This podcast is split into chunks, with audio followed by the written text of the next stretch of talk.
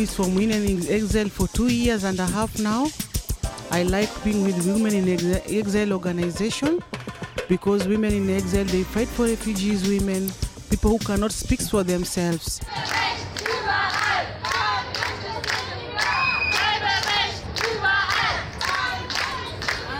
Another thing, there are some women here, they came by the sea.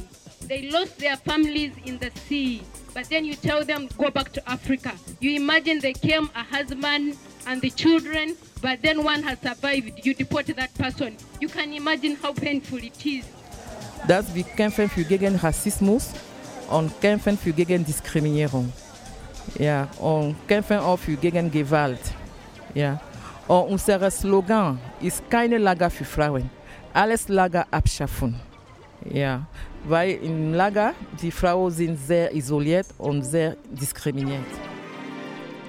Today I'm honored to welcome Elizabeth Ngari from Women in Exile as my guest on ManyPod, our Rosa Luxemburg podcast on migration, anti-racism and migrant struggle, broadcasting from Berlin. Hi Betty. Hi Massimo, thank you for having me. Yeah, thank you for being here. We know each other since five years now and had quite some cooperations along your projects, actions, and struggle. And today we are talking a specifically problematic and dangerous historical situation after one and a half years of pandemic crisis. We want to come back to the question of the Lager system in Germany, and especially about the situation of women within this inhuman system. Before we get to that, please tell us a little bit about your group. How did everything start? I think you founded Women in Exile already 20 years ago. Yes, um, we founded ourselves as Women in Exile in 2002. And we did this because we realized we as women were more disadvantaged by these refugee discriminative laws. And um, what I mean by that is that, okay, we were all in the same, uh, living the same laws of uh, Residenzpflicht, of um, not getting permission to work, not getting um, chances to go for schools and all this. But on the other hand, the life in the camps, or living in the camps, but the life in the camp was very difficult for women. So we um, realized that the women were, like I said, doubly affected by these laws. And by living in the camp, they were just, uh, it was like a three time uh, problem for the women for because they were, we were living in this uh, we were we have to share accommodate rooms. Uh, first of all the camps are very um, the camps are very crowded. Mm. and you have to share a room like four people. If you have a family you have one room with the family. So this is one of the problem with the women. And this uh, living in the camp is forced onto you. You are supposed to live there. You don't have an alternative of having uh, housing, especially when you don't have uh, your asylum case is still going on. And um, so we decided to, and uh, one of the things also we experienced as women is that we had a lot of conflicts, not just between ourselves, but uh, also with the men inside like the men will come and uh, most of them they will sexually harass you they will um, attack you or just you know pick a fight with you. So there was this there is no respect between the people who are living there so there always these conflicts. There are also the other problem of sharing the facilities like kitchens like the bathrooms like um, uh, the corridors where you are meeting and because of people not having um, very much perspectives with their lives, uh, you find that we used to say the people sleep during the day, but at night the people wake up, they start drinking. So if you have children, especially children going to school, it's very difficult for them because they don't get enough sleep. Yes. Or when they go to school, even the teachers ask them, uh, you know, like some of them doze and then they say, yeah, we didn't sleep well and all this. But nobody uh, looked into these problems. What was your situation 20 years ago? Why, why did you start at 2002 Where, where, where were you living, for example? Um, You've those- been in a lager, right? yeah, I was in a camp in Prenzlau that time. Prenzlau. mm. Uh, yeah, and uh, some women from, we got in touch with women from different camps in Brandenburg, from Prenzlau, from Hennigsdorf, from Kyritz. Those days there were so many camps in Brandenburg. Some of them have been closed now, but there were so many. But we decided to go from one camp to the other and talk to the women to to find out what is you know if there was something different in these camps, but we realized we were going through the same things. We realized we made some interviews with the women, and they were telling us, "Yeah, here the uh, it's like a prison. Okay, we are living in a prison. It's like a prison. No, it's a prison. You know this type of uh, things because you are supposed to to stay there. You don't have permission to move." because of the Residenzpflicht. You don't have uh, work to do. Um, you cannot actually, you don't have a life, you are just there. So, all these traumas and depressions because of this life. And then on top of that, the, what you are going inside there, this is actually one of the things which made us like say, okay, we go out and talk about these things, let the communities know, let the politicians know that we know we, this is not what we are supposed to to go through. We have some lights like people living in this society, and we should not be isolated. We should not be, uh, you know, like um, like discriminated against. We are living in this society, so give us an opportunity to prove ourselves. There was a topics and the problems 20 years ago, but they're still today the same topics. Uh, 20 years of struggle. What would you say? Did, did some, I mean, Yeah, um, it's true. We are fighting the same things today, but uh, I would say now the society is more uh, open. I know the politicians are not very. Um, they are not very some because it's not the whole society when i talk about society it's part of the society who listen who are in solidarity who are supporting our work and all this but on the other hand there are also the other conservative people and also of course the right wing which there, there are some politicians who want also to please these groups so there is always this thing of uh, having uh, very restrictive laws. And uh, during our time, it was like this, and then somehow they relaxed them a little bit, a little bit. Like the Residenzpflicht, you could now move from your district to another district without um, having to go to the outsider permission to ask for permission because this is what we used to do. And then um, it came like okay possibilities of going like to do um, like to train for something like to work not for the people who have been here for long who has stayed for long it came relaxing like this and I then remember in the 2000s, like the demand against the Residenzpflicht to to have the permission to leave your city boundaries Mm. was one of the major um, demands of the refugee movement in the 2000s. Mm. yeah Freedom of movement also within the country here. Yeah.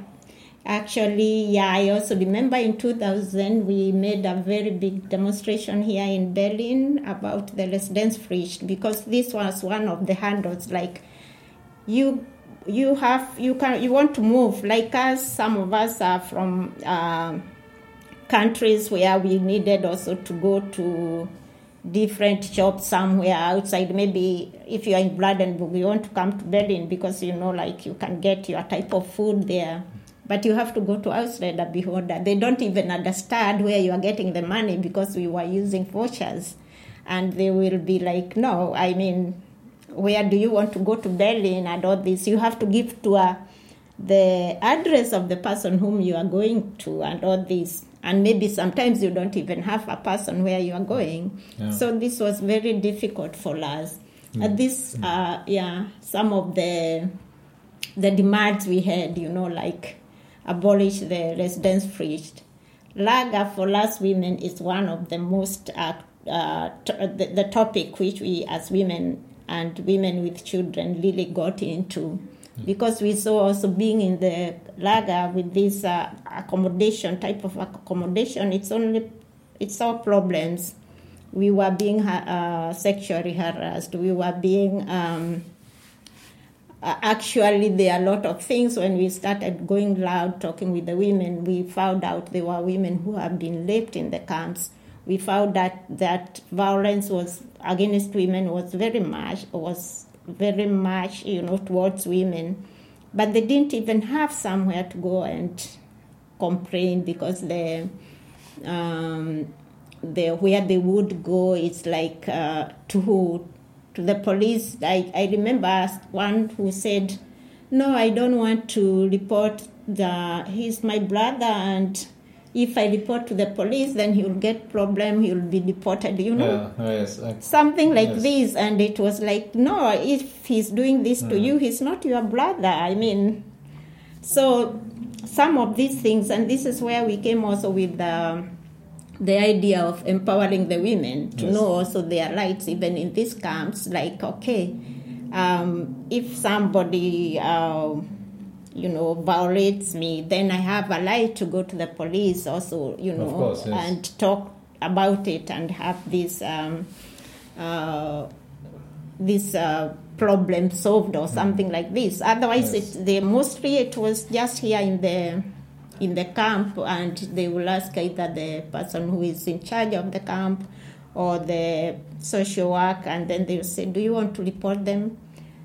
To say no, then the case ends there. Yes. You know, it's like also they don't want to go on with this, which was which mm. is actually long because uh, even in this society, we know women are very powerful. They can go, they can report these things, and they have fought for these things, and they have achieved a lot. So, for us, it's like okay, we are also living here, and we are women, so let's have some of these also privileges you are enjoying. Like, why should I be violated just because I'm a foreigner? Yes. You know. in the early 2000s, I remember also was the high time of the no border camps and like the anti-racist movement in the early 2000s, which, which were was pretty big in, in this time. But then, like 10 years later, 2011, you extended your group and founded Women in Exile and Friends, where you also included like non-refugee women within your networks. Yeah. How did that come from, or why so late? I could also ask after 10 years. yeah, um, I think this was also um, because when we started also like uh, going out, also going to festivals, going to more meetings, meeting other women and uh, people who are feminist women or women, people who are fighting for women rights. Then we realized that they wanted to to support us as women because before even before our group we were in a mixed group and for this it was very difficult because uh, unfortunately the women who are the feminist women the lgbt women were supporting the men more. We were in the same group uh, but they could support the men more and we also asked ourselves how come the the instead of supporting women, they are supporting more men, and uh, we realized that it was easier also for the men to move around than the women, because the women are there back in the camps with the children and all this, so they were more uh, into contact with them. But then after going to some of these camps, doing workshops together, we said, hey, we are also we want also support, and then um, this is when we sat down with some um, feminist women from Berlin and talked and see, you know, like looked into how we can work together. Because for us as a refugee women group, it was also very important that we have our, um, how you say it, our autonomy. Because for us, um, we are the ones who are living this problem. We want to bring them out. So if um, because we also realize that most um, supporters, when they want to support, they want also to support you and be like part of them. You know, like you go um, if they are going to this meeting, you have to go with them. If they want to go this meeting, they have to go with them. But we said we have our own problems, and we want to bring it to the society. you are welcome to work with us and we will work together. But at the end of the day, it's our problem. We don't want to be dominated. We want to bring our problems into the uh, into the open because we are the ones who are living these problems, and we can work together. So um, we realized at the end that there were some women who are more actively supporting us and some were just uh, maybe supporting us when we have an action and all this. So those who are uh, were actively supporting us, and we were also making like political strategies together. We also needed this uh, a lot actually because these are the, also the same people who are in this society. They know how it goes. They know where resources are. They they know Yeah, they have a lot of resources to bring in, I guess. exactly and also like language and all this and Yes. also which uh, politically strategies how to go about them so this is why we said okay these most active um, women in our uh, who are supporting us from the feminist movement then we they are more than just supporters. They are mo- like friends because now we had started the, uh, interacting uh, well and also like i said sitting together every other week or for meetings and doing these political mm-hmm. strategies together. Mm-hmm. And like i said the resources they have them. We don't. We don't know where to go for this or that but they mm-hmm. knew. Yeah. Right, 2011 was also just one year before the large refugee struggles in Germany and Europe in 2012. I remember the uprising of people in the Lager in Bavaria, especially in Würzburg, and also in Austria, Vienna, with the huge marches to Berlin in 2012, then the occupation of uh, Oranienplatz in Berlin, uh, the, the very famous one that um, lasted half a year, like from October 13, uh, 12 to April 2013. Um, and for me, in my opinion, I don't know if you would agree, was that like a crucial moment um in refugee struggle 2012-13, the biggest triumph and the biggest defeat in the same time. Um, how was your group involved in, in, in this action in 2012? You were, yeah. Um, yeah, in 2012, when we heard about this um, march from Würzburg to Berlin, um, we sat with some groups in Potsdam and decided how we can support it. And we knew, of course, they are going to pass through Potsdam, or we we got in touch with them with these groups and said, okay, you can also pass through Potsdam, we can support you. There were also like people who are working with um, people like uh, the we have also we work we used we still work very closely with Flüchtlingsrat and they were they also got involved. So we met all of us and see how do we um, support this uh, march. So in Potsdam also we we organized a very big demonstration. And I remember even some people from Potsdam went up to the border. Um, um, is Saxon or I don't know who is bordering from the south, bordering Brandenburg. They went to meet them there and took them coffee and all these things.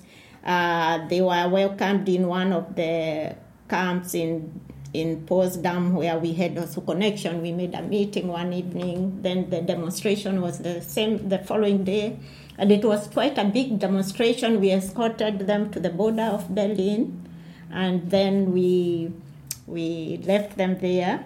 But we, as women in exile, because also as we started working with people in Berlin, and most of us moved from Berlin, from uh, Brandenburg to Berlin, we are still also connected in Berlin. So even when they are the the the refugees camped in in the at Oranienplatz, we were also very present there.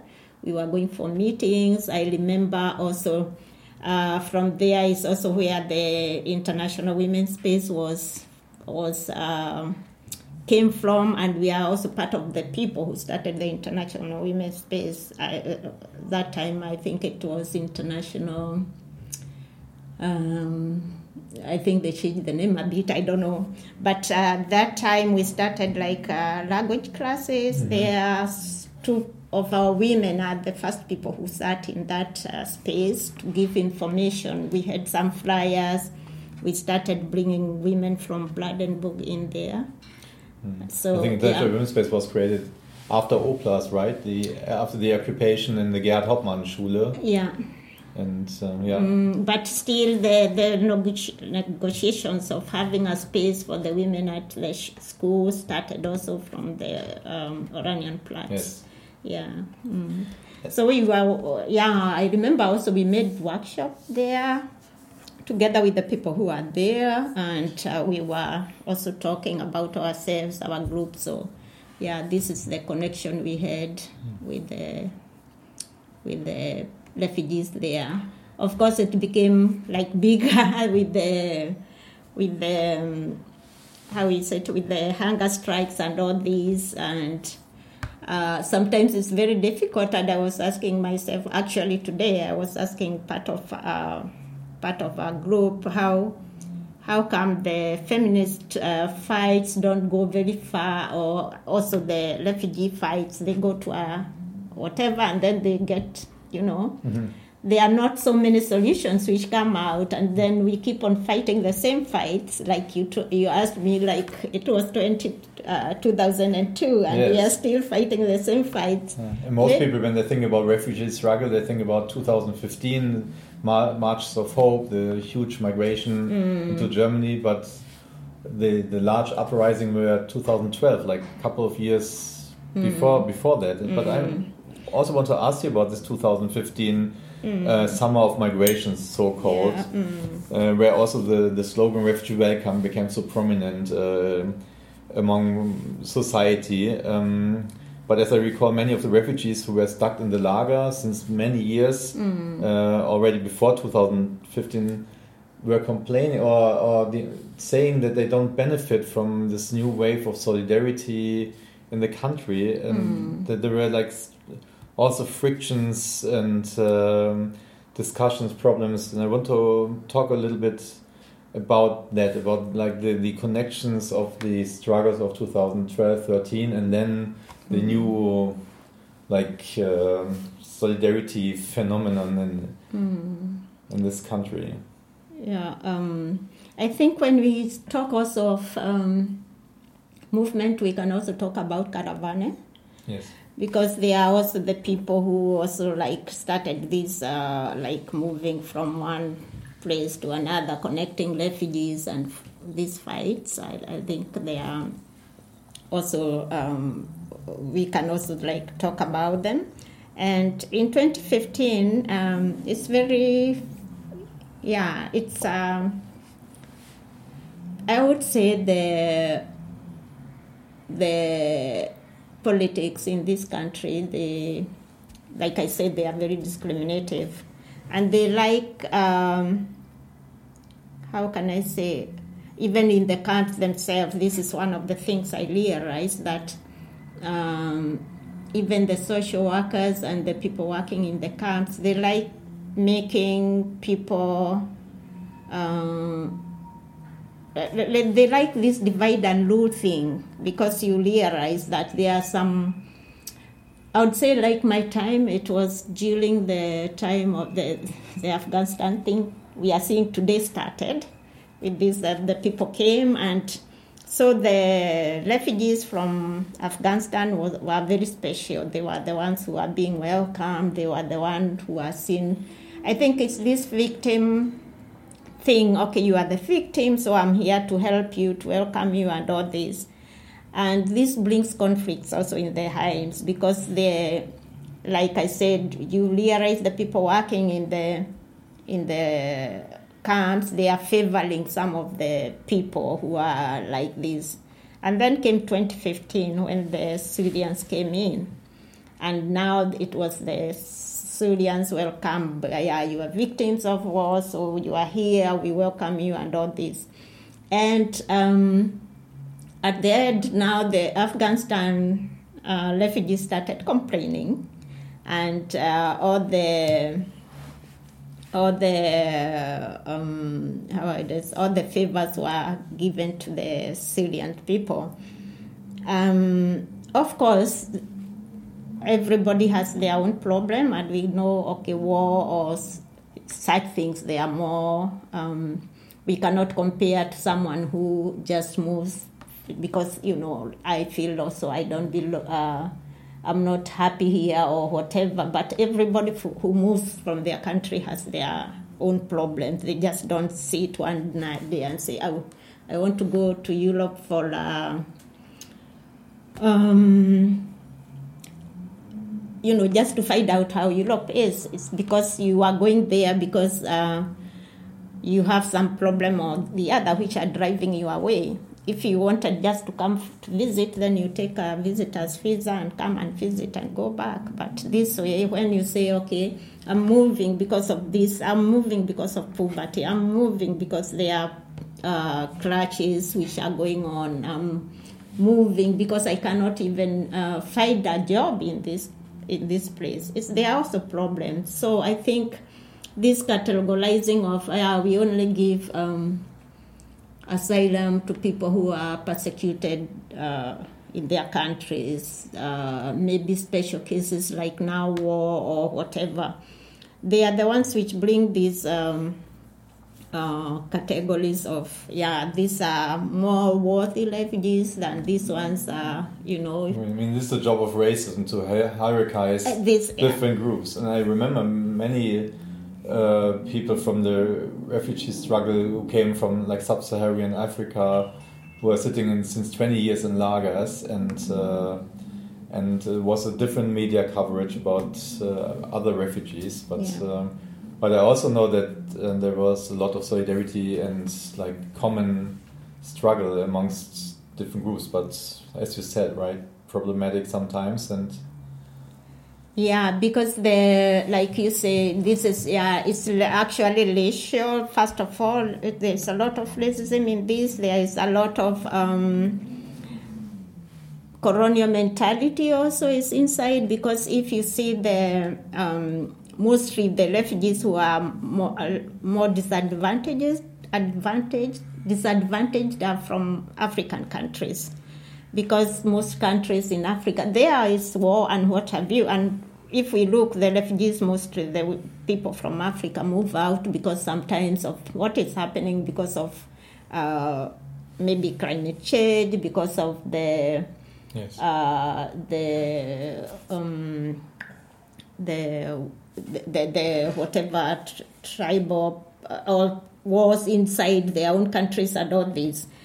But um, you find that when they come here, they very few get asylum from African countries. Most Africans I know find their way out from the asylum system. Or they are staying in the lagers, like you said, for 10 years. Yeah. Some of them are mentally um, sick now. I know a few suicides, even in the where I used to live in Prenzlau. Somebody uh, also like um, committed suicide. There is also some people who are you can look at and really realize that they are really mentally sick. So these are some of the things.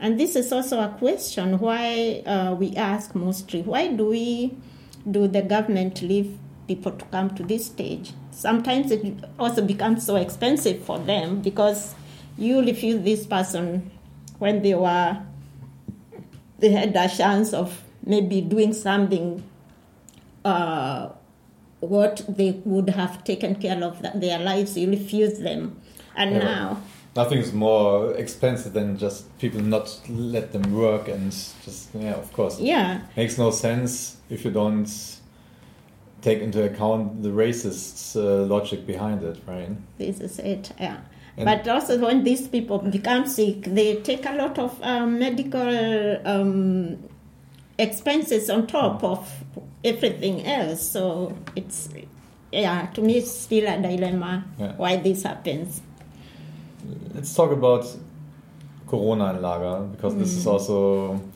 uh, the question of the today's podcast. My impression is that nobody talks about the Lager anymore as it used to be before Corona times. Um, and nobody talks about the tens of thousands of stranded refugees along the Balkan routes or like the lager in the desert camps in in Africa.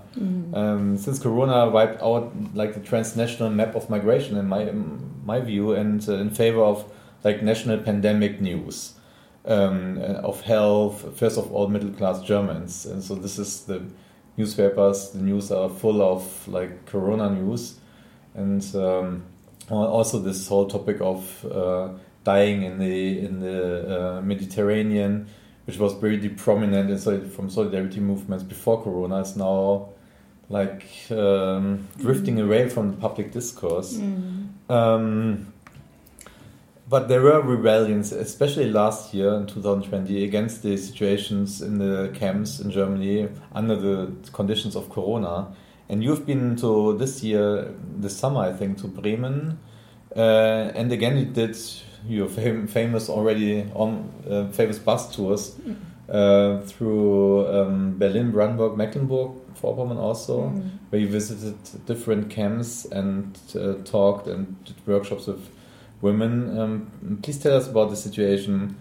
Um, what did you do there? What did you see, and how did Corona politics aggravate the inequality uh, of society along the color line and also gender line? Um, I think mostly the the women, like I say, are the always hate more when such things comes, because in uh, if I start just here in Brandenburg when the lockdown started, the the quarantine, uh, just a few um, kilometers from here in Hennigsdorf, the like the whole camp was quarantined they had a, a list of things to be bought for the people inside. So you just take your list and give it out, and then uh, they bring the things to you. In this list, we were so surprised that the things needed, women needs like um, like pampers for their babies, like uh, their their pads, and other things which like com- cosmetics were not there. But there were two sorts of beer. I mean, the men could choose their beers comfortably. They had two sorts which they could take one or the other. So one of these things is like also the system is also uh, discriminating against women. And uh, one of these, uh, the problem with the with the um, with the lockdowns, we were not even able to go to to the camps to visit the women, and uh, we had we took some time to think of other ways how to connect them, and so we started now um, like asking people to give us money to uh, buy uh, internet cards for them so that we could talk on the uh, we could do some meetings online which were very difficult because first of all they are different women talking different languages and uh, also there are some children there so it's always it was very chaotic but we somehow we we decided to go on with them and with time we even started doing workshops online. So this one we were happy about but the people who are in the camp are the one who are having it rough they can't get visitors they can't go out. And uh, it took of course like everybody else for over one year and uh, also in our tour, when we were talking to the women, especially in Mecklenburg-Vorpommern, we realized that they have um, had a very hard time during the corona, and they they have also a lot of other problems like racism in the area. The they are actually they are very isolated. Most of the camps, we like we visited this camp in in Horst, which was. Um, which was um, built after the pogrom in like 29 years ago. In Um, Rostock-Lichtenhagen, the pogrom. yeah, and um, you find also people which in this camp, which is like an Ankerzentrum, and there are people who are telling us, "I've been here for more than two years," and you are like, "What?" I mean, it's. We were thinking, okay, there, this way. Ankerzentren are meant to register and then to move along, right? This is it. And um, it's like it's a forgotten place. So we ask them uh, about Corona. They say, okay, they they are now it's okay because like everybody has been vaccinated. But those days they were locked down. Already they are living in the middle of the forest. They can't go anywhere. And then the lockdown, even to get out of here, you know, it was very pathetic. Yeah, and the lockdown meant like prison that they shut down some lagers and the people tried to last year the people tried to break out of it. There were like riots and police brutality against it to Yeah. push the people back into the lager. But are they all uh, vaccinated now? Um, Most of the ones we talked to, they have been vaccinated. Um, they and most of them, even in Brandenburg, most of them were given the Johnson. I think because it's one time and the Johnson uh, vaccine. Because uh, this way, I think it's one time and they don't have to come back or to be given again um, uh, appointments, which is fine. I'm not complaining that they got it, but it's good they got it because they have also to live and become uh, part of the society. Otherwise, we can see now how these uh, corona issues are going when we start with the 3Gs, now we are in 2Gs. So at the end of the day, I need everybody needs this vaccination to be part of this society. yeah, totally. Yeah. And also many language courses were uh, ended during Corona times. Uh, or the, like little things the people could do outside of the camp, Mm, which stopped um, yeah, during Corona. yeah. But is it back now? Does it come back to normal? Uh, More normal? I mean, normal is conditional.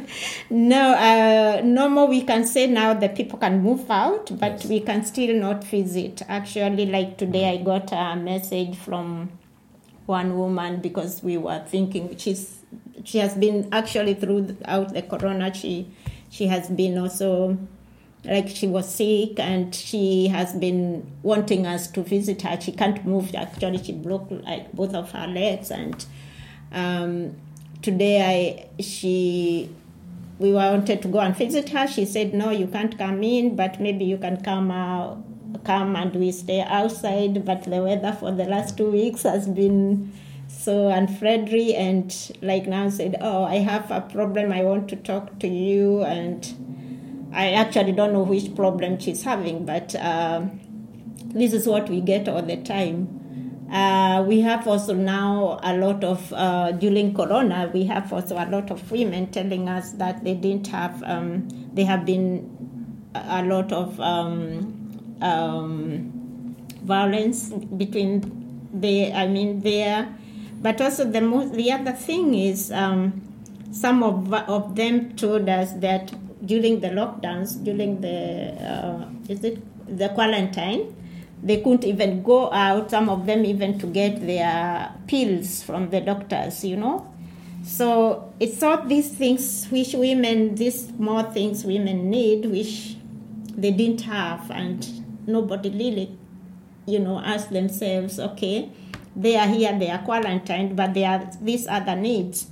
At least the people who are not living in the camps could move even if it wasn't you know take care get um, put your mask keep your distance but these ones were really like okay you stay in here no visitors no getting out so yeah so it was quite difficult for them Can you tell us a little bit about uh, more about the actual work you do with the women in the lager in the last years? I know you did like many workshops of empowering. Mm. What did you specifically do? Um, our main issue is to visit the women, find out what they are going through, and then we try to make this into political actions. And also, the empowerment workshops is to show them that they have a light in this society, or to show them also how um, they can find their ways. Because most of us who are in the group now have found our ways, so we know how um, we can also assist other women to do this. For example, also like uh, let's say it's very difficult to get like um, uh, specialized medical care. when you are living in the camp because you don't have um, most some people don't have um, an insurance card for med- medical insurance card but when even when they have them it's not the same as like uh, normal uh, uh, yeah normal um, insurance card.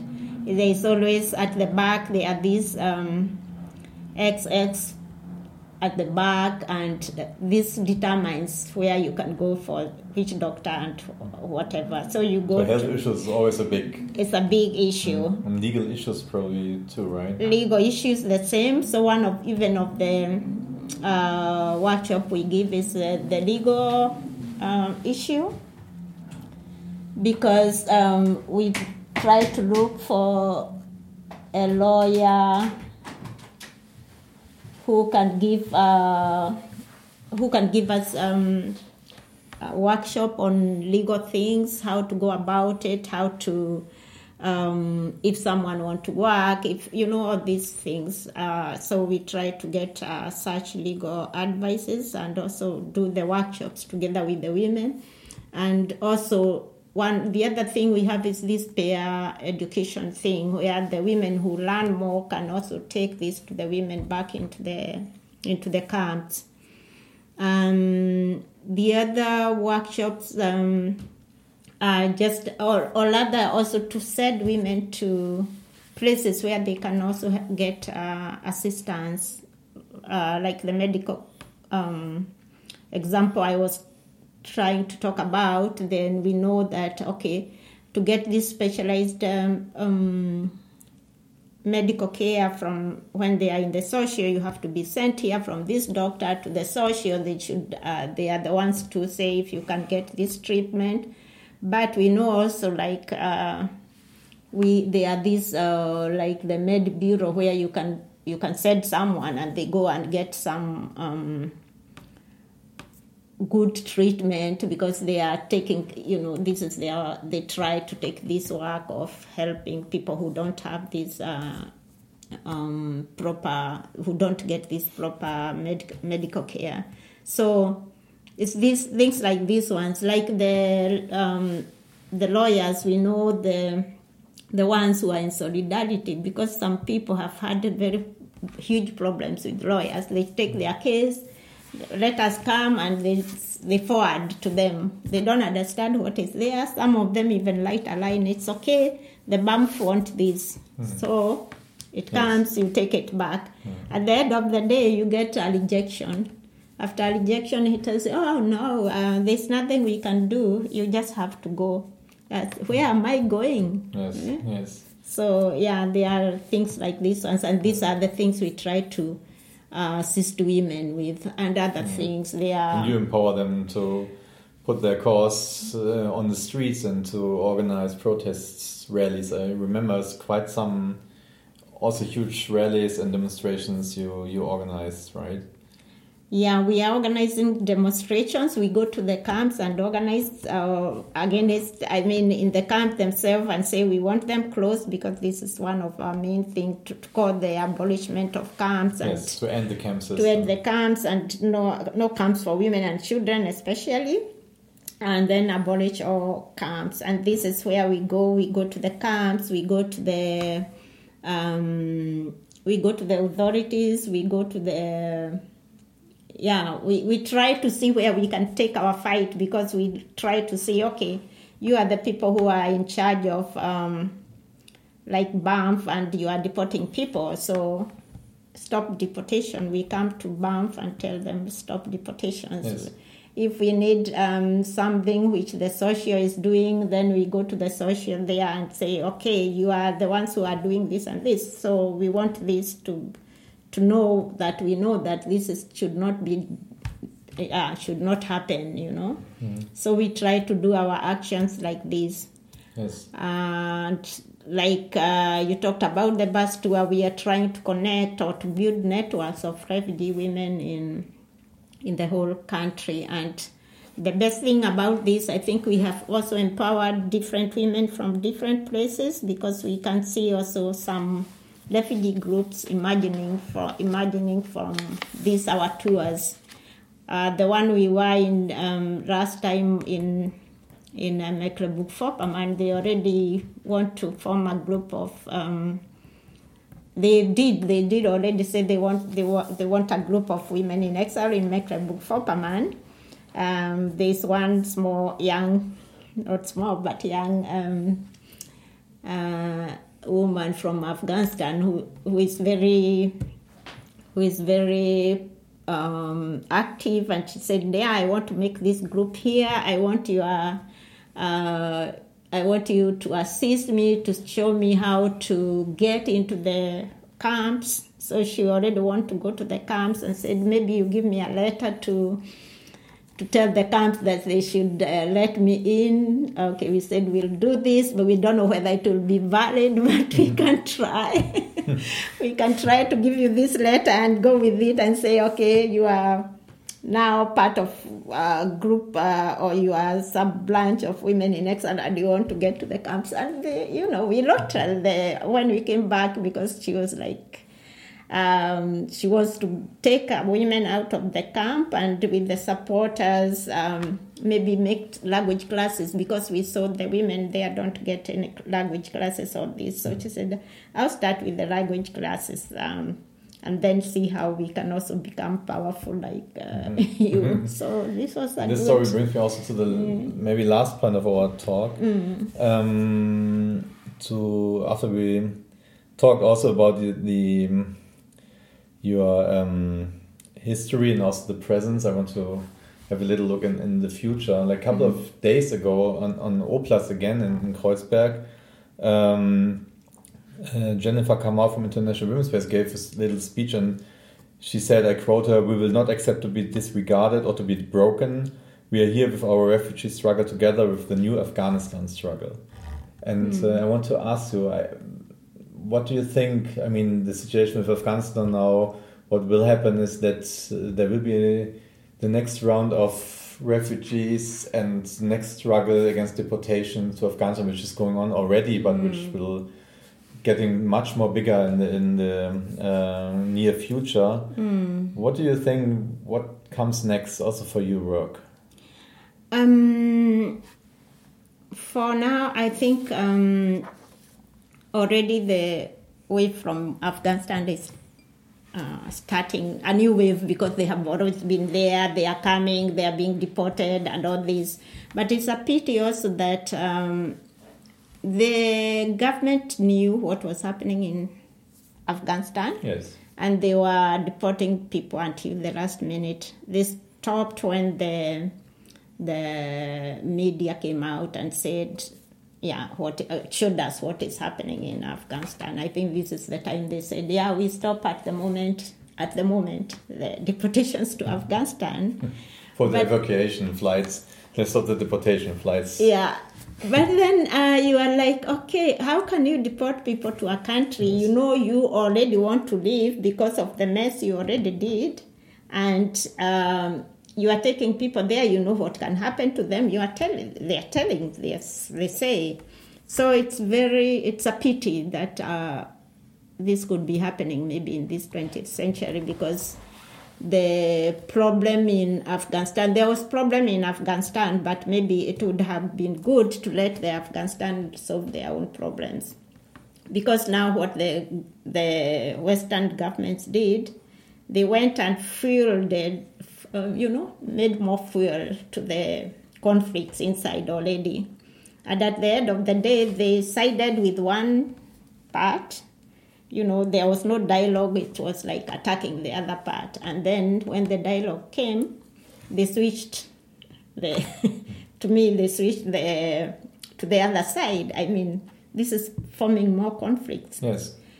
So um, we have a few Afghanistan women in our group, and uh, we were trying to reach to them. How is how are your families now? How are they going? So most of them uh, told us already their families are also like they moved even long time before, and those who are left were now trying to move now when the when all these um, when the Taliban started moving in.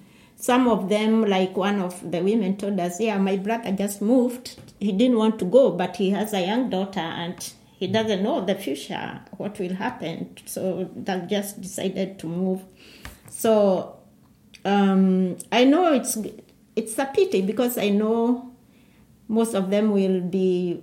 We have started seeing the some um, officials going to Turkey, to Russia. You know that the routes we know the Afghanistan will will pass. Yes. And I'll not be surprised if the in Moria again it will be Yes. more than overcrowded.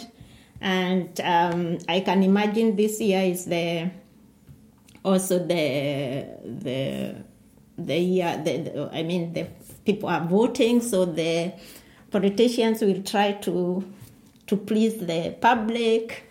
So I don't know. Um, I think it's going to be uh, really a problem and for them. But uh, I have also seen now the ones who have been airlifted. They come here and they are told um, they are taken to the to camps. You know, these are people Yes. who are working for the gov- the NGOs and government of this country. Why don't they place them into the dignity which you know they tried to show them this is democracy this There is should how be it the works democratic future of The- Afghanistan, and now yeah. they are in the lagers. they are in the lagers in Germany yeah you know so Reduced nothing, yes. these are things um, sometimes you cannot understand but um, I think we from our perspective and from our, the perspective of our work, we are used to seeing this uh, coming and then going down and then coming again. And this is now where your first question came like, okay, since 2002, you are fighting these fights.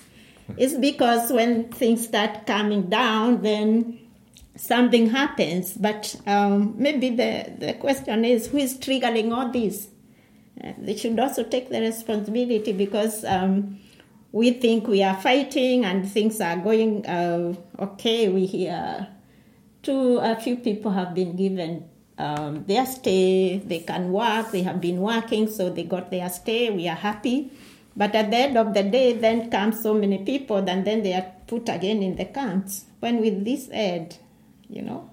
So we are still in the middle of the question how to end this camp system. It's And the you camp system. end to that. yeah, and the camp system and people who come here, let them give them an opportunity of living in Yes. in uh, dignity and also to take care of their own life. Because tell me, what will these people who I'm talking about, who came from Afghanistan, they were brought right here in the middle of German, and then they are put in camps. These are people who have been you know, or doing their own, they have been working, they have been taken out about their lives and all this. And they come here, you tell them, yeah, you have to integrate, you have to, uh, maybe there are no jobs for you, of course. They are, you have to live in these camps for I don't know when and all this. It's killing the spirit of these people. Yes. Yeah? So I don't know. Um, yeah, I, I don't even know. I don't want to think about it because it's something like, okay, uh, preach democracy, but also be democratic and show the democracy in it, you know? Yes. Yeah. Okay, I think I, we have to come to an end soon. but I'm sure also that many of our listeners now would like to know they can support your like incredible, important, and also long-lasting struggle of women in exile. What can Um, somebody do? Um, actually, yeah, support we always need, um, and in different ways. I can say um, we have, uh, like, like I said, we have these um, empowerment workshops. In between, we need translators. In between, we need um, people who are also facilitated, facilitated moderating these workshops. Then we need also, uh, of course, finances. We have to transport women from here and there. And like I said, now we don't even know uh, how far this corona will go or anything. Like we have to look for money to get internet cards and all this. Um, yeah. Also attend our our events like uh, demonstrations, like uh, when we are doing these tours, we need people who are driving. We need people who are offering their uh, their um, facilities and all this. And first of all, I would also like to thank those who are listening and they have been there for us. And this is very important. To you know as well because you are one of those uh, of our supporters who is always there uh, for us. And yeah, we thank you all those.